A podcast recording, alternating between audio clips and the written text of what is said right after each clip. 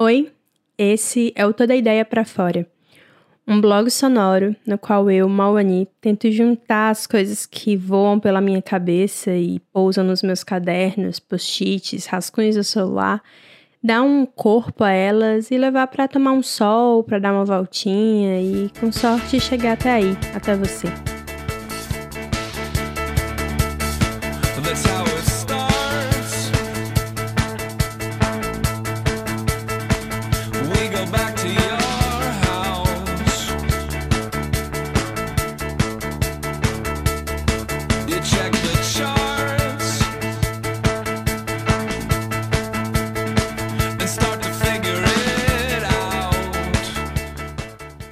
Esse episódio está sendo gravado diretamente do nível 4 de restrições para o combate ao coronavírus na capital inglesa. Em Londres, desde novembro, na verdade, existem. Desde outubro, existem restrições em relacionamento ao funcionamento de lugares como pubs, museus, academias, salão de beleza, etc. Mas, em especial, em novembro, tudo ficou fechado no país todo e depois de desse período foram restabelecidos níveis e cada nível tem algumas permissões. Inicialmente, Londres, onde eu moro atualmente, não entrou nos níveis mais altos de restrição, então foram permitidas aberturas de lojas, museus, salão de beleza e bares, e pubs e restaurantes, mas Pouco depois, a capital foi movida de novo para o level, desculpa, para o nível 3 de restrição e depois para o nível 4, que ninguém nem sabia que existia, mas de repente estava todo mundo no nível 4. E em dezembro fizeram também três anos que eu me mudei de Fortaleza para Inglaterra. Originalmente eu morava no interior de Oxford e morei lá entre dezembro de 2017 até março de 2020. E desde julho de 2020 eu moro em Londres. E esse texto que eu quero dividir com vocês reflete um pouco desse processo, dessas mudanças, dessas saudades e de do que não está disponível agora e o que não estava disponível antes. Enfim, é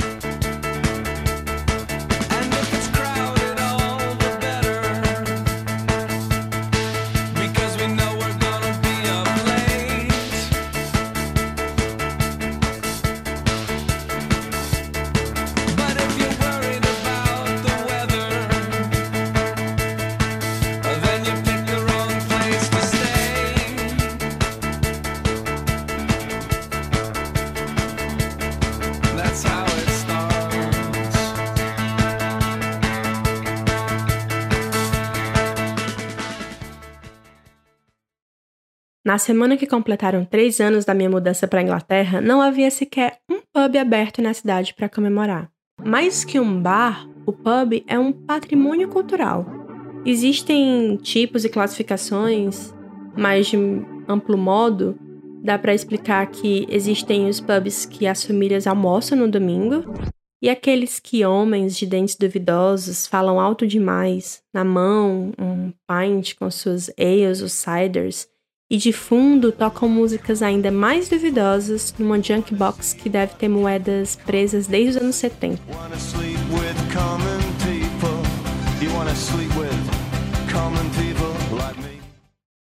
Esses pubs às vezes alternam entre almoço de família e junk box duvidosa com o passar do dia.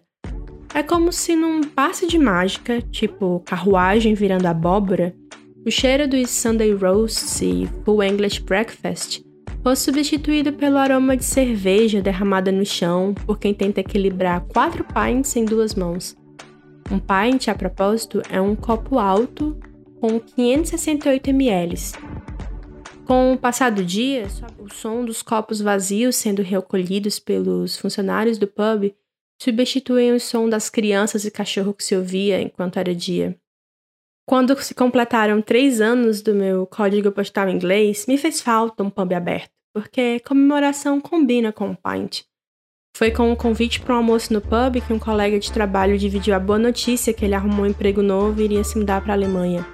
E num pub também que um grupo de pessoas, em 1953, ouviram de Francis Crick que ele havia acabado de encontrar o segredo da vida, que no caso era a estrutura do DNA. O cientista de Cambridge fez uma grande descoberta e o primeiro instinto foi ir para o pub. O lugar, chamado Eagle, águia em português, também, anos antes, foi palco da celebração dos pilotos da aeronáutica britânica e americana que comemoravam o fim da Segunda Guerra, talhando seus nomes na madeira do teto do lugar. Era em um outro pub, que também leva Eagle no nome, Eagle and Child, em Oxford, a poucos metros de onde descobriram a penicilina, inclusive, que Tolkien e C.S. Lewis saíam para beber e discutir suas ideias literárias. Essas que deram origem a duas obras famosas, o Senhor dos Anéis e As Crônicas de Nárnia. Nesse mesmo pub, numa noite de conversa bem menos produtivas, eu e meus amigos fomos beber vestidos de onesie de animal. É tipo um pijama de uma peça só, que lembra macacão de bebê. Essa é uma das minhas fotos preferidas nesses três anos de Inglaterra. Estamos nós, sorrindo na frente de um outro pub nessa mesma noite, porque inglês gosta tanto de pub que sai pulando de um em um, ou rastejando, como diz a tradução de crawl. Na fotografia se vê eu vestida de zebra, tem uns dois dragões, um narval, um panda, um porco-espinho, um colega ruivo vestido com muito apropriado panda vermelho, que na verdade não é nem bem um panda, e sim um guaxinim asiático. Tem um gato, tem um que eu acho que é um Pokémon. Mas ali, com olhares curiosos e interações engraçadas de quem passava na rua enquanto tirávamos a foto, e ao longo de toda a noite, eu me senti pertencente ao grupo e à cidade. E agora, um ano depois dessa foto e tendo me mudado mais uma vez seis meses atrás, me pergunto: como se fazem amigos? Eu queria que houvesse uma receita simples e fosse tipo uma xícara de farinha, duas de açúcar e meio litro de álcool fermentado. Identificação política a gosto. Mas o principal ingrediente é mesmo o tempo. E como disse uma amiga minha de longa data, já não se fazem mais amigos de infância. Dois anos antes daquela noite que eu dividi com meus novos amigos, eu provavelmente estava tendo uma das 39 despedidas que aconteceram antes de eu me mudar. O cenário era outro, apesar das similaridades universitárias. Uma mesa de plástico, provavelmente amarela ou vermelha, na calçada. Ao redor dela, amigos que eu tinha ganhado ao longo de pelo menos 10 anos. Chegavam primeiro dois ou três, e a mesa ia crescendo ao longo da noite. Um acenava de longe, mas parava para falar com amigos em outra mesa antes de vir. Outro chegava tarde e precisava passar de mesa em mesa para ver se encontrava o milagre de uma cadeira sobrando. Alguém aparecia para pedir um isqueiro, não devolvia mais, e assim a noite seguia. Essas amizades vinham em formato de copos americanos que perdíamos a conta. Mas aí pedíamos a conta e contávamos os cascos que se acumulavam embaixo da mesa. Mesa que outrora teve uns 10, mas agora estava de novo reduzida a 3 ou 4, e que no fim da noite tinha uma tarefa matemática complicada de somar quem saiu mais cedo deixou 20 com quem saiu mais tarde deixou só 10. E a versão britânica de amizade pode parecer um pouco mais individualista à primeira vista. Cada um tem seu próprio copo com a sua bebida. Não existe litrão que vai completando os copinhos ao redor da mesa. Na Inglaterra, uma das primeiras lições que aprendi é que um paga a rodada já que cada um escolhe a sua própria bebida, se paga primeiro e recebe então o que você vai beber. Se tiver muita gente, pode ser que sua vez de pagar nem chegue aquela noite. Mas é aí que está a garantia que você precisa sair com eles outro dia para cobrir sua conta imaginária. O que na verdade acaba unindo aquela mesa num quase culto, uma fraternidade quem pagou por último e quem ficou devendo. E assim então a gente vai aprendendo as preferências de cada um, já que não tem garçom para anotar o pedido. Tem quem beba cidra, que é tipo uma cerveja de maçã sem espuma, não aquele espumante de Réveillon no Brasil. Tem quem prefira um shandy, que é metade cerveja, metade refrigerante de limão.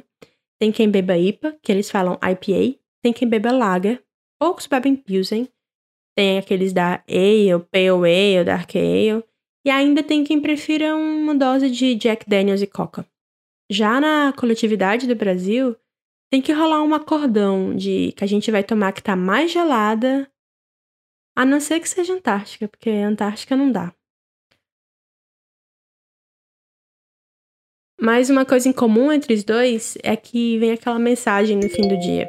Cervejinha mais tarde? A diferença é o nome do lugar onde está o cervejinha, ou a bebida de preferência, como estabelecemos no parágrafo anterior, se dá. No Brasil, e quando eu digo Brasil eu quero dizer Fortaleza, tá? Normalmente o bar de mesa amarela segue alguns indicativos de nomeação. Nome do dono, Tony, Martins, bar do fulano, bar do fulano que tem um cabelo loiro, pois ser louro, entre muitas aspas, é bem dizer um ponto de referência. Então, localização. Nome da árvore que tem na calçada, esquina do fulano. Durante o dia, esse lugar funciona como um ferro velho. Você deveria mesmo pedir comida aqui? Também tem aqueles de trocadilho infame, tipo baixa da égua, ou aqueles que servem de álibi, que chama meio do caminho, para quando alguém ligar para você, você pode responder: "Ah, tô no meio do caminho", sem precisar mentir. Ah, e a regra de ouro para sair para beber em Fortaleza, inclusive, é nunca, jamais, em hipótese nenhuma, ir num lugar que tenha pub no nome. Pois é só uma desculpa para pagar 300 ml de cerveja quente, o que você pagaria por um litro em um lugar que tem esquina no nome. Já na Inglaterra, os estabelecimentos têm nome que não traduziriam muito bem para português, não. De acordo com uma lista muito confiável achada na internet, o top 10 nomes de lugares comuns de pubs são Leão Vermelho, Coroa, Carvalho Real, Lebre Branca, Arado, de arar a terra, sabe? Ferrovia, Cavalo Branco, Navio e Brasão do Rei. Outros nomes comuns envolvem títulos de nobreza e a família real. O bar que os meus amigos do trabalho gostavam de cestar chamava A Cabeça da Rainha.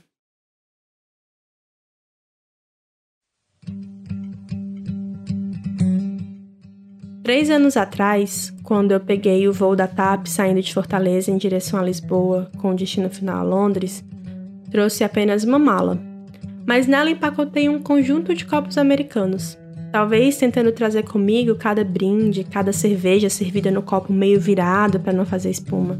Mas eles nunca saíram da embalagem. O que eu aprendi é que as amizades têm outras formas. No caso, copos altos de 568 ml e disposição de se vestir com pijamas de animal para realizar um desejo meu antigo numa noite fria de novembro. Como o nome dos bares e pubs, cada um funcione bem no lugar onde se encontra, e tentar reproduzir uma nas outras é uma grande perda de potencial. Talvez não dê para fazer novos amigos de infância, mas dá para construir outros tipos de amizade, só precisa de tempo. E talvez que os pubs reabram.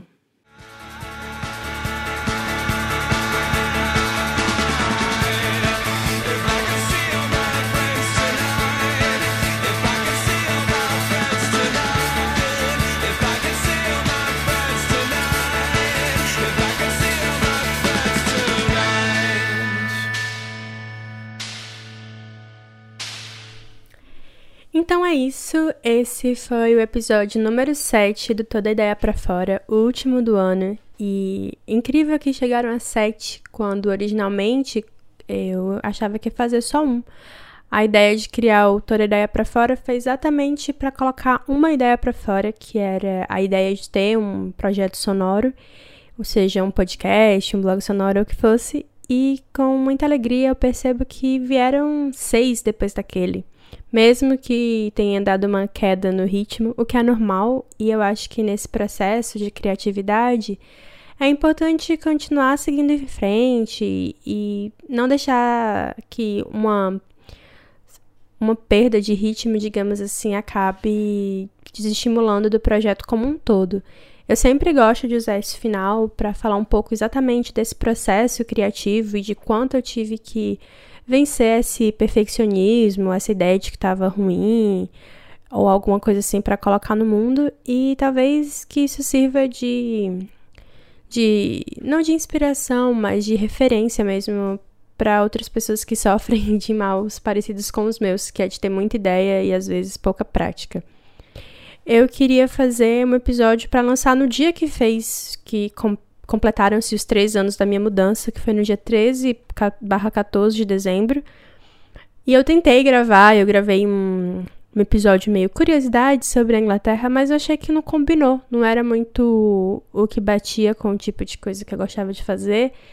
Mas eu consegui colocar algumas dessas curiosidades que eu tinha traçado dentro desse texto. E eu acho que foi isso. E é isso que é importante: é você fazer um primeiro rascunho e olhando para ele, voltando e voltando, até que você encontra um meio termo, um lugar que te agrada e, e trabalhar em cima de algo que já existe. É muito mais fácil do que algo que está ali no plano das ideias, onde tudo é muito ideal, tudo é muito perfeito e faz muito sentido, até você colocar mesmo no papel e ter que olhar no olho da sua ideia e perceber que nem sempre, que talvez tenha uns buracos, ou talvez tenha coisa demais, eu tive que cortar a coisa, depois eu tive que acrescentar a coisa para fazer sentido, e eu espero que tenha feito sentido, e eu espero que tenha sido, sei lá, um pouco informativo também, que é o que eu gosto de fazer, traçar essa essa combinação de de sei lá, de relato pessoal com informação mais concreta.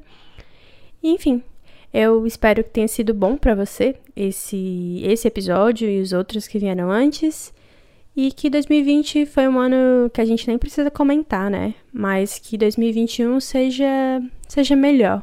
Não é pedir muito.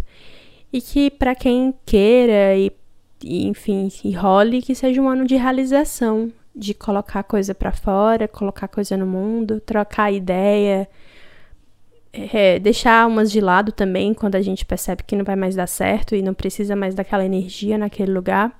E se alguma coisa para mim foi um, uma grande, um grande presente nisso tudo, foi exatamente essa troca com as pessoas que entraram em contato, colegas que fazia tempo que eu não falava, amigos próximos que, eu vi, que ouvem sempre mandam uma mensagem depois. Tudo isso tem sido muito prazeroso e divertido principalmente nesse momento de isolamento social e de distanciamento de todo o resto. E aí eu queria agradecer mesmo, dizer meu muitíssimo obrigada a todo mundo que ouviu, a todo mundo que comentou, a todo mundo que compartilhou, a todo mundo que, que comprou essa ideia de algum modo. E é isso. Obrigada e vejo vocês ano que vem.